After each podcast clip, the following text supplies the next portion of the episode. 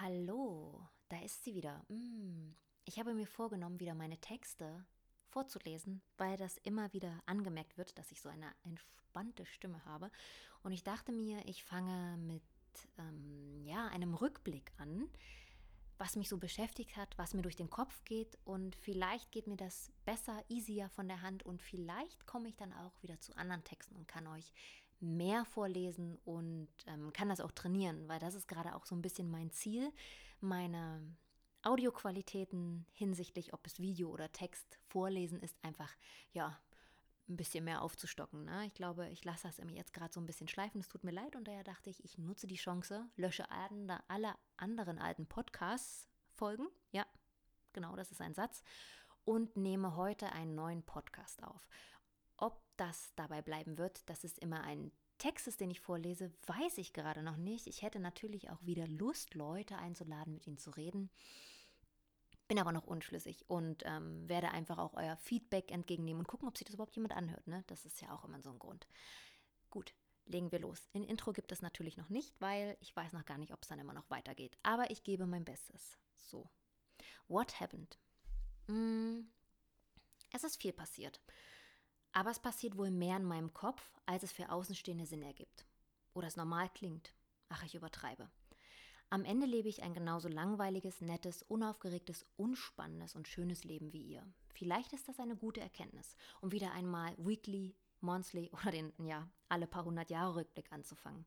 In letzter Zeit hatte ich kaum Muße, Lust oder gar Ideen, ähm, euch hier mehr einzusprechen und niederzutippen. Ich glaube, die Welt ist gerade voller Themen, die uns jeden Tag um die Ohren gehauen werden, dass die simple Ruhe oder die 12.000. How I Met Your Mother Folge Balsam für meine Seele ist. Hirn abschalten, Gefühle kaltstellen.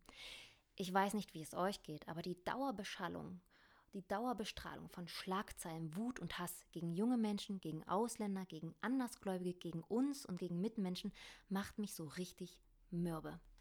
Ich fühle mich gemästet, verhauen, zusammengestaucht, durchgerührt. Irgendwelche Informationen werden garantiert jeden Tag wahllos in mich hineingeschüttet. Und am Ende bin ich wie ein großer, schleimiger Klumpen voller Scheißgedanken.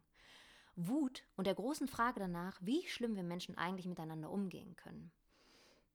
Mm, das Verrückte ist, das muss ich mir jetzt wirklich eingestehen, online ist es gefühlt viel schlimmer als offline. Im echten Leben habe ich gerade wirklich bemerkt für mich, zwischen dir und mir geht alles mit einem Lächeln, kann alles mit einer netten Frage oder Geste zurechtgerückt werden. Ein Danke von mir kann auf einmal ein Lächeln beim Gegenüber hervorbringen und der gerade noch böse Gedanke verpufft einfach. Ein Wie geht es dir wird so dankbar angenommen und all die wilden Spekulationen erscheinen auf einmal gar nicht mehr so wild, wenn wir über Gott und die Welt reden. Das ist gerade auch mein Balsam für die Seele. Irgendwie muss ich mir also eingestehen, dass wir online ein großes Problem haben, Dinge anzusprechen, zuzuhören, Meinungen zu akzeptieren und es manchmal einfach gut sein zu lassen. Ich kann niemanden bekehren. Ich kann nur sagen, was ich für falsch halte.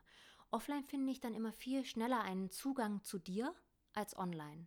Online wird draufgehauen, es wird wahllos alles rausgelassen und was wir uns im echten Leben drei oder viermal überlegt hätten, wird auf einmal rausgepoltert, an den Kopf geworfen und Ende im Gelände.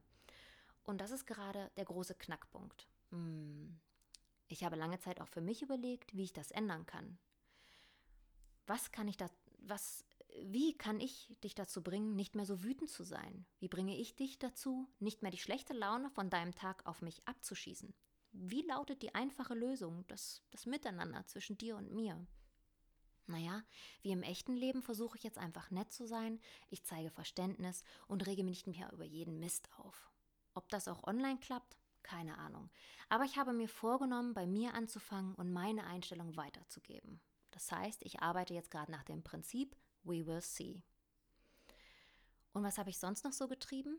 Ich habe auch Sachen gelesen. Mhm. Und zwar gerade den autobiografischen Roman, ich glaube, so nennt man das so, von Jessica, Jessica Koch, verzeiht, dem Horizont so nah. Kitschgefahr würde ich als erstes sagen. Das dachte ich auch zuerst. Mm, mir wird bei einer bestimmten Wortwahl das eine oder andere Mal auch einfach nur schlecht.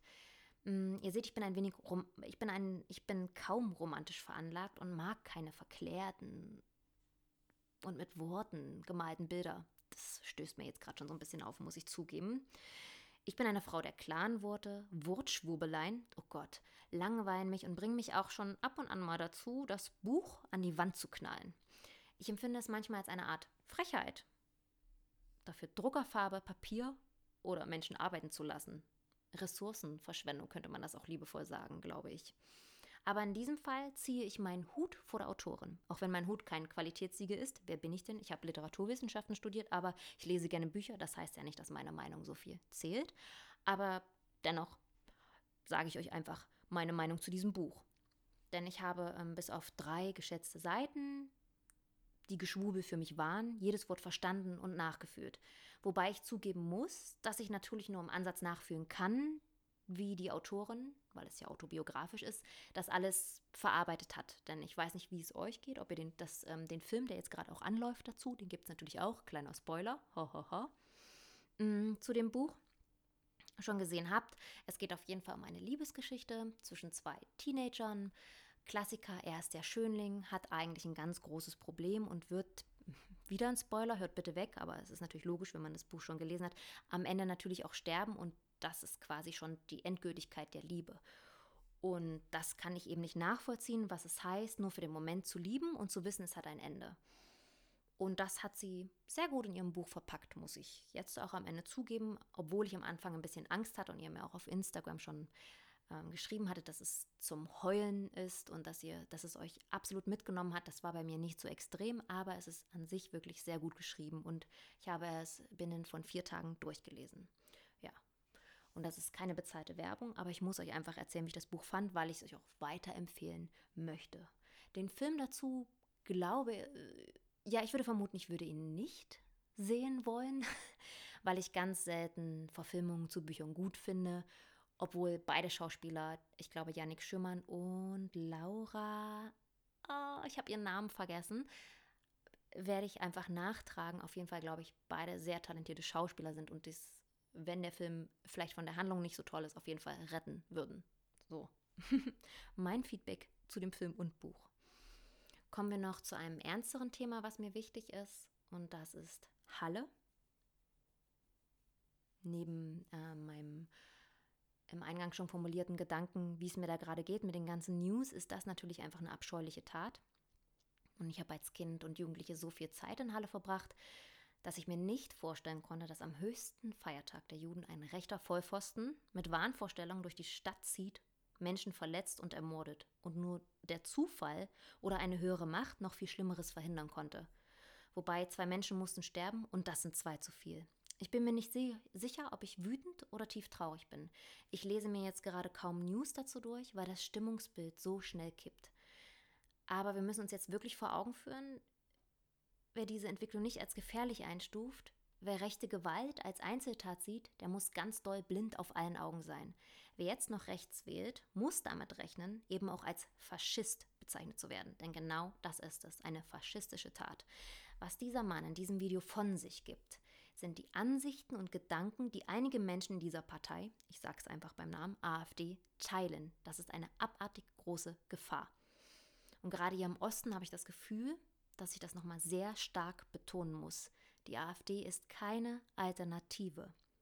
Ich denke natürlich auch, dass die restlichen Politiker sich gerade nicht mit Ruhm bekleckern. Ja, wir dürfen aber trotzdem nicht ins Extreme abdriften und das jetzt irgendwie entschuldigen oder kleinreden. Es ist ganz offensichtlich, dass wir ein extremistisches Problem haben und dass wir als Gesellschaft darauf richtig reagieren müssen, und zwar mit Demokratie. Und ich hoffe, dass wir das tun. Vor allem, weil jetzt in Thüringen auch die Wahlen anstehen, hoffe ich das umso mehr. Deshalb war es mir nochmal sehr wichtig, das hier auch in diesem Podcast mit anzusprechen. Danach mache ich mir natürlich auch oberflächliche Gedanken. Hallo? Neben äh, Politik und dem Ganzen, was gerade alles auch abläuft, bin ich trotzdem immer noch Mode, Lifestyle, Beauty, Influencerin. Das bin ich auch sehr gern. Und ich weiß jetzt nicht gerade, ob ich ganz nonchalant äh, die Biegung zum nächsten Thema bekomme, was ich in meinem Blogpost anspreche. Und zwar ist das noch ein Wort zum Instagram. Und keine Sorge, es geht nicht um Follower, es geht nicht um Algorithmus.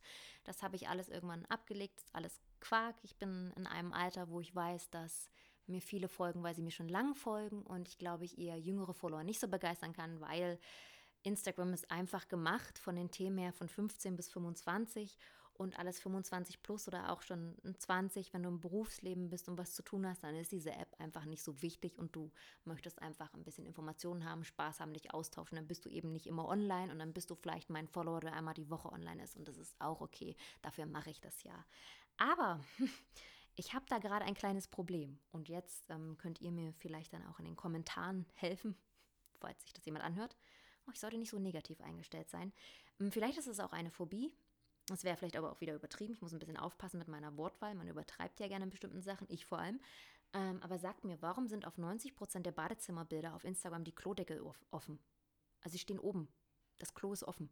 Wieso haben die meisten Menschen nicht das Bedürfnis, den Klodeckel runterzuklappen? Weil das ist doch der Aufgabe, das ist doch die Aufgabe des Klodeckels. Dafür ist er doch da. Wer lebt denn gerne in einem Haushalt, äh, in dem das Klo quasi immer offen steht? Also ich kann dann immer nur noch auf dieses offene Klo blicken und ich sehe es sehr oft, wirklich. Das ist, also sicherlich ist es ein nettes Bild aus irgendeinem Badezimmer, ob Hotel, zu Hause oder sonst irgendwo, aber da ist oft der Klodeckel oben. Und ich habe dann immer den absolut abartigen Drang, diese Person zu besuchen und diesen Klodeckel runterzumachen.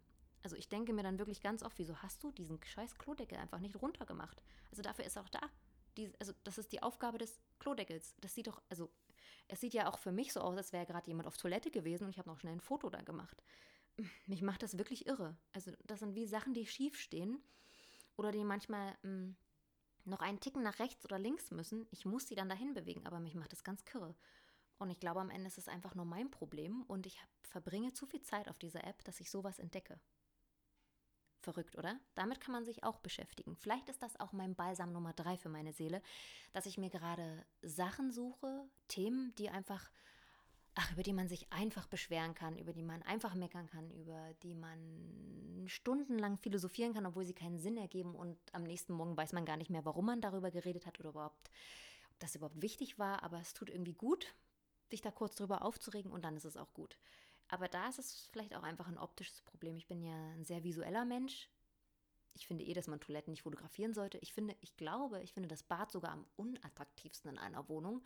Es gibt bestimmt wunderschöne Marmorbäder, ja, aber trotzdem, ich habe noch nie eine schöne Toilette gesehen. Also ich habe noch nie, ich bin noch nie irgendwo reingegangen und habe gedacht, wow, diese Toilette möchte ich gern fotografieren. Deshalb ist das vielleicht auch so ein Ding. Ist wie mit Körperteilen. Eine schöne Überleitung. Ich finde auch Füße nicht unbedingt sehr ansehnlich. Es gibt Menschen, die haben wunderschöne Füße, die sollten auch Fußmodel sein, aber an sich finde ich Füße schon ein sehr schwieriges Thema, aber auch Fingernägel. Zähne und, ganz schlimm, Ohrläppchen. Ich finde Ohrläppchen richtig, richtig seltsam und vor allen Dingen Ohren von hinten.